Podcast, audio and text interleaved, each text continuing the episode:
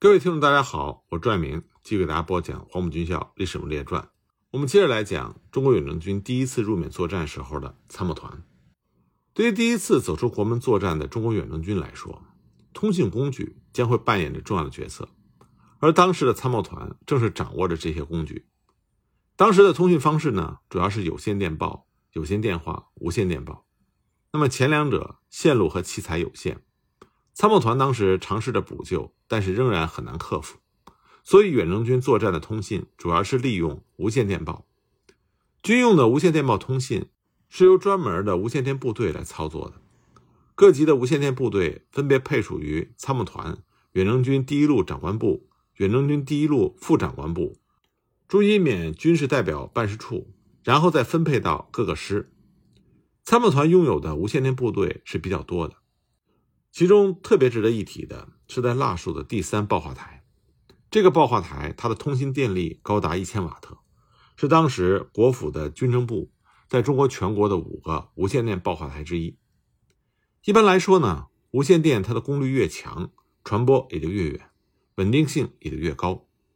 那么这就意味着参谋团它掌控了当时全缅甸国军最大的无线电台，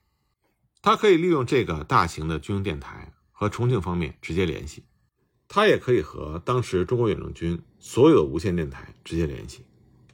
而中国远征军正副长官部的电台功率最高呢是五十瓦特，这些电台部分是战役开始之后从参谋团播出的，是帮助各部队纵向和横向的联系。当时远征军各师则有一个通信排，他们配有的无线电是功率十五瓦特的，用于师到团营尚可应付。但是进行远距离的通信，则是力不能及，因为各部队的电台它的功率比较小，很难和重庆直接联系。那么属于参谋团的第三报话台，就担负起了重庆和在缅各国军部队之间转报的职责，承上启下，联系沟通，发挥了重要作用。那么过程呢，是参谋团的第三报话台收取重庆的电报，然后再交给参谋团的小电台，转给各部队。参谋团的小电台收到各部队的报告，然后再由第三报话台转给重庆。其中一个例外呢，是参谋团在梅苗的驻伊缅军军事代表处，这里的处长侯腾，他掌控着军政部第三十四电台。这个电台的功率比较高，有一百瓦特，可以经过昆明电台转接与重庆通电。因此呢，罗卓英在驻扎在梅苗的时候，可以借由侯腾的电台。直接和重庆联系，杜明有的时候也借着侯腾的电台向蒋介石直接报告。那么在缅甸情况危急的时候，蒋介石曾经因为缅甸前线的高级司令部没有办法直接和重庆进行电台联络而抱怨连连。他在日记里写道：“前方长官部、军部皆无直接与渝通电之电台，各部队密码和陆空联络符号皆未准备预约。”入缅部队疏漏至此，岂能不败？蒋介石的这段话呢，也显示出当时入缅军各部通讯器材不足，这是在物资准备上的重大失误。那么无线电固然是相对方便，但是呢，无线电的最大缺点就在于它非常容易被敌人窃取，尤其是远征军和最高统帅蒋介石之间的通讯。蒋介石为此呢，特意叮嘱重要的指示必须避免使用无线电传递。规定以三架飞机负责飞行递送航空信箱。此外呢，参谋团为了加强前方部队的辅助通信，特意叮嘱杜聿明，拨用专门的三轮摩托车和吉普车，担负重要文件的输送。在和盟军的联络方面，参谋团在进入缅甸之前，军令部就已经派了侯腾作为军事代表，在腊戍和美英方面联系。后来又在腊戍设了一个联络处，派冯衍负责。中国空军总部呢，也以黄楚标作为联络官，和美国空军联系。林蔚和参谋团的人员进入缅甸，推进到腊戍之后，侯腾、冯衍、黄楚标三个人都归参谋团指挥，继续负责和英美方面的联络工作。然而，参谋团既然已经进入缅甸，很多联络事宜纷至沓来，不仅对于日军的行动无从得知，对于友军、英军的状况也不清楚，而且呢。和英方有待商量的事情太多，没有办法事事依赖侯腾等人的联系，所以呢，参谋团在腊戍发起了中英军事联席会议，议定呢由林蔚作为主席，中方派必要的人员参加，英方呢则派丹尼斯将军和马丁将军以及相关的人员参加，每天开会一次，加强联系。这是整个战役期间中英常态联系最重要的平台。英方呢十分肯定丹尼斯作为英方联络官的作用，认为这个平台使得英军能够掌握国军的动态，进行补给和联系。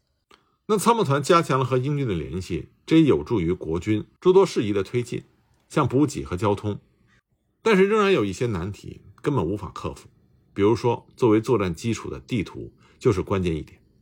远征军是异地征战，地图不准确，这就让军事用兵失去了最重要的基础。参谋团虽然对缅甸早有调查，但即使当时中国自己的领土像云南，国军的地图就已经不精确了，需要各守备部队自绘自备，那么制作缅甸地图的难度就更大了。远征军入缅的时候，参谋团只有二十万分之一的中文缅甸地图数份，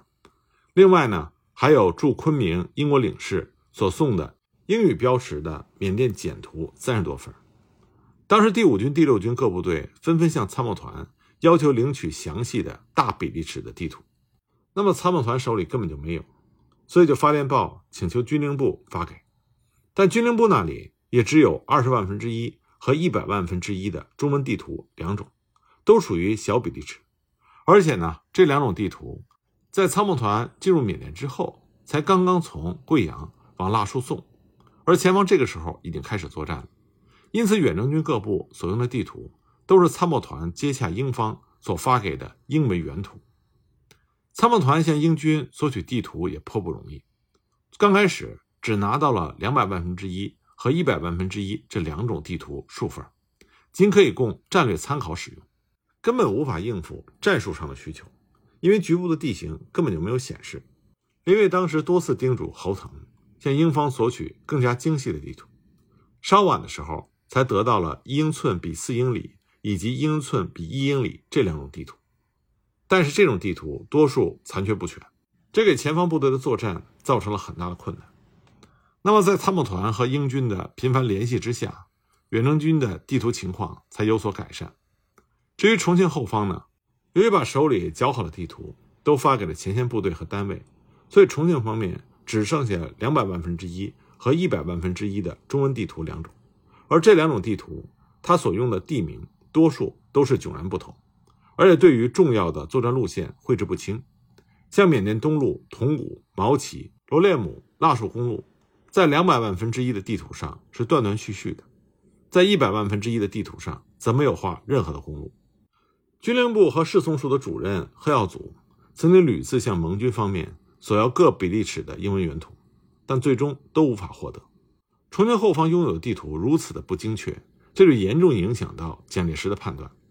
蒋介石所阅读的地图，缅甸东路的毛旗到罗列姆的公路根本就是不通的。直到战况紧迫，蒋介石才知道这条公路是畅通无阻的，可以直接通到远征军的大后方重镇腊戍，所以没有对日军可能从东路迂回到国军的后方有充分的防范。这对中国远征军入缅作战的影响是很大的。一九四二年三月四日，林蔚率领参谋团移驻腊戍，展开战役的指导和联系。那么就在林蔚在腊戍发起了中英军事联席会议之后不久，日军的进展非常迅速。三月八日就占据了仰光。次日呢，林蔚综合判断战情，向蒋介石提出了战况报告。他指出，英军必须陆续后撤，向普罗美移动，而且英军的力量非常的薄弱，难以指望他们进行固守。更加难以指望他们进行反攻。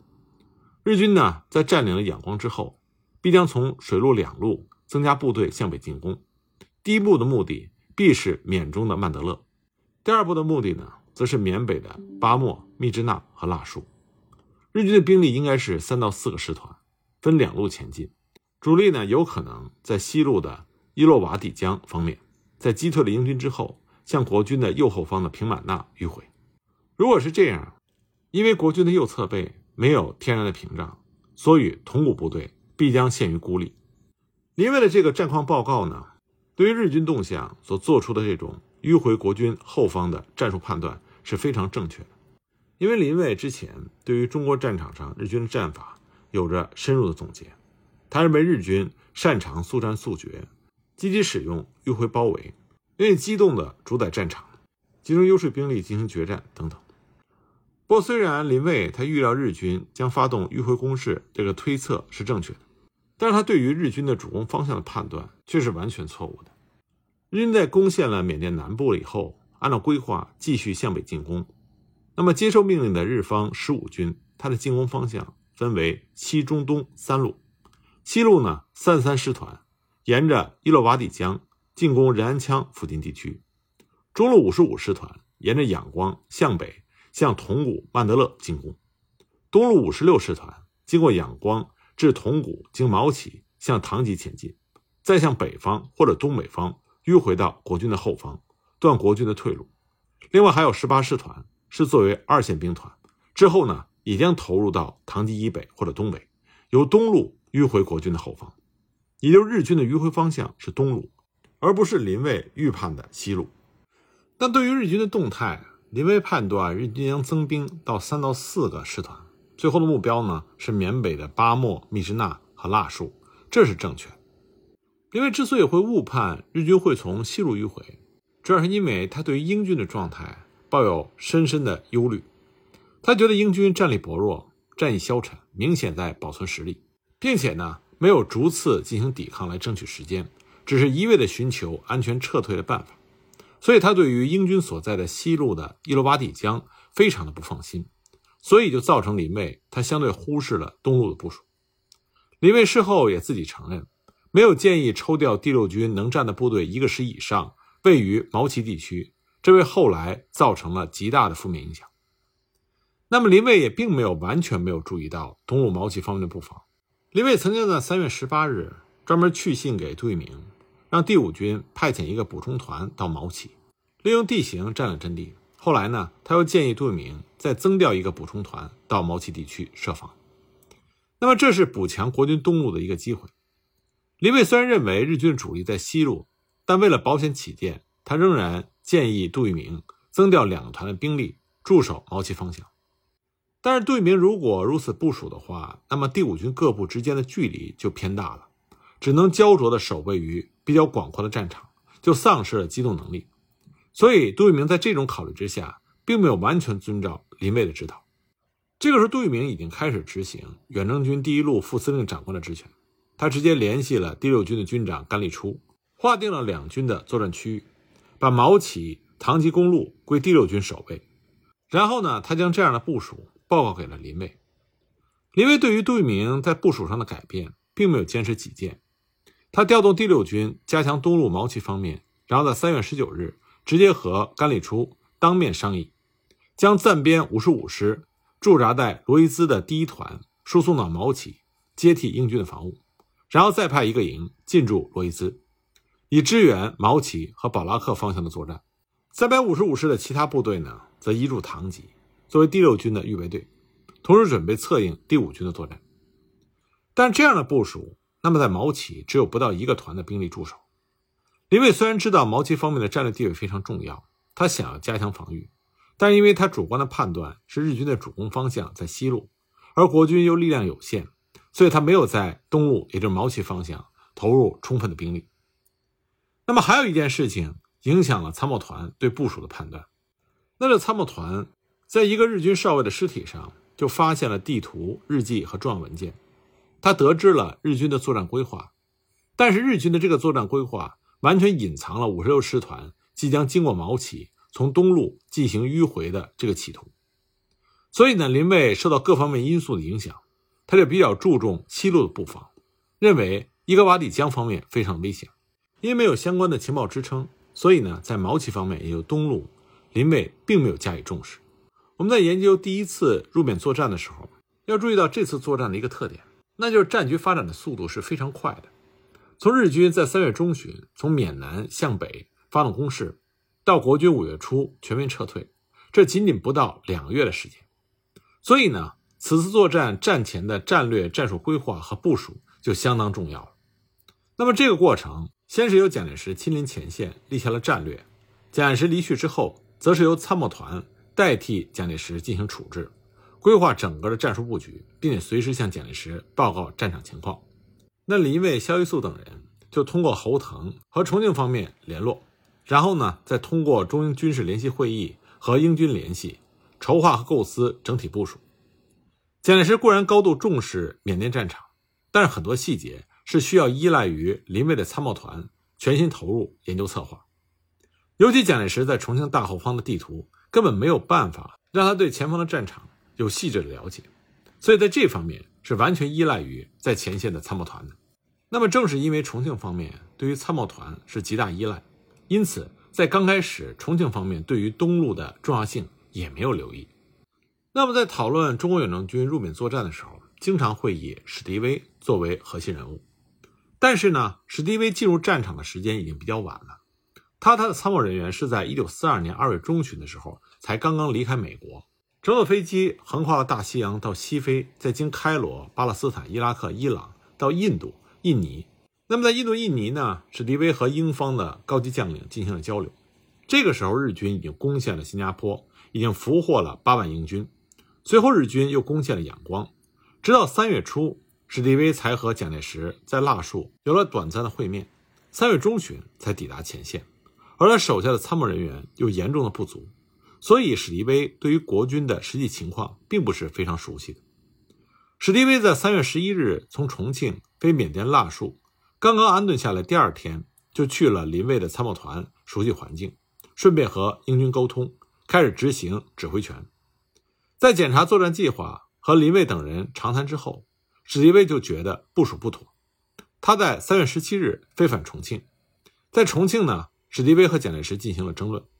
他们的争论点并不是谈到东西路防务重心的问题，而是到底应该固守缅中，还是进兵缅南的防守或是进取的战略问题。那么蒋介石就谈到，参谋团的战略规划是纵深配备，主力集结于缅中的曼德勒，掩护后方重镇腊戍和密支那，以便维护中印的交通。只以一个师，也就是二百师，在缅南铜鼓担负抗击日军。掩护主力集中的任务，再视情况发动反攻。那么史迪威呢？他则主张国军应该以三个师向缅南推进。蒋介石不以为然，他就向史迪威多方解释固守缅中曼德勒的重要性。史迪威最后提出了折中的办法，那就是部队的配置按照蒋介石的指示全盘计划。但战斗开始之后，日军行动将使得我方不得不改变原来的阵线。这个时候，则由史迪威临场决定部署。那么蒋介石只好同意他的意见，但是蒋介石也强调，要在我所决定的计划范围之内才可以照此办理。三月二十日，史迪威在重庆再次面见了蒋介石，确认战略部署。然后呢，他从重庆飞往腊戍，带来了蒋介石的手令，内容上写着：国军在铜鼓、平满纳方面的阵地的兵力，应以现有者为限，铜鼓必须死守，我军决战地区应该在曼德勒附近。那么，对于史迪威的指挥权，蒋介石的手令里特别指示，对于史参谋长的命令应绝对遵守。第二天呢，史迪威在腊戍就按照蒋介石的指示，对远征军下达了第一号作战命令，开始执行他的指挥权。他把第二百师、第五军的直属部队和第六军的三百五十五师的主力，皆划归杜聿明指挥，担负铜鼓方面的作战。第五军的新二十二师准备支援普罗美方面。九十六师作为总预备队，迅速开往曼德勒附近，归属史迪威的直接指挥。毛奇方面呢，仍然是按照参谋团的原定计划，让三百五十五师的一部接替英缅军的防务。史迪威进驻曼德勒东面的梅苗之后，各部队的一切报告均向梅苗及腊戍的参谋团投递。那么这道命令是参谋团按照史迪威的意思代为起草，由参谋团的成员肖一素亲自把草稿。请史迪威签署之后发出的。林蔚当时直接打电话给杜聿明，让他及早准备。史迪威的命令，他充分利用了他临机的指挥权，他额外的把第五军的直属部队投入战场，这就偏离了蒋介石打算铜鼓方面的兵力以现有者为限的这个指示。要知道，第五军的直属部队，它和一般国军军级单位的直属部队是不一样的，它的编制是很大的，兵力占第五军全军的五分之二。有装甲第一兵团、骑兵团、汽车兵团、工兵团、辎重兵团、战防炮营、平射炮营等等，尤其是包含了装甲部队。那么林蔚对于史迪威变更蒋介石的部署，他的态度如何呢？林蔚并没有表示任何的异议，这主要是因为军委会要员本身对于国军是否应该挺进缅南本来就有争议，所以呢，林蔚作为蒋介石和军委会在缅甸当地的代表，鉴于统帅部也是意见分歧的情况，所以他并没有强硬的阻止史迪威的改变。三月二十一日，第一次缅甸战役铜鼓会战打响，战况紧急。参谋团呢，本来应该提供史迪威参谋作业支援，但是他们和史迪威之间的联络却不甚畅通。史迪威希望参谋团能够移驻他所在的梅苗，可是林蔚认为腊树是进入缅甸的国军基地，不建议全部移动。蒋介石同意了林蔚的建议，把参谋团留在腊戍以便通讯。至于远征军主力杜聿明，由于和参谋团的联系不及时，更和史迪威的沟通不畅。所以，远征军既没有按照蒋介石的规划集中兵力于缅中的曼德勒附近，也没有像史迪威要求的那样把兵力集中于缅南的铜鼓。林蔚在事后就说：“这样铜鼓之战既不是掩护主力集中，也不是和日军决战，结果就是一场浪战。”因此，我们可以看到铜鼓会战，史迪威、杜聿明、林蔚实际上是各有各的想法。因此呢，远征军的这第一次重大会战。就暴露出了中国远征军在高层指挥上的混乱程度。那么，关于在铜鼓会战期间这种混乱的具体情况，我们下一集再继续给大家讲。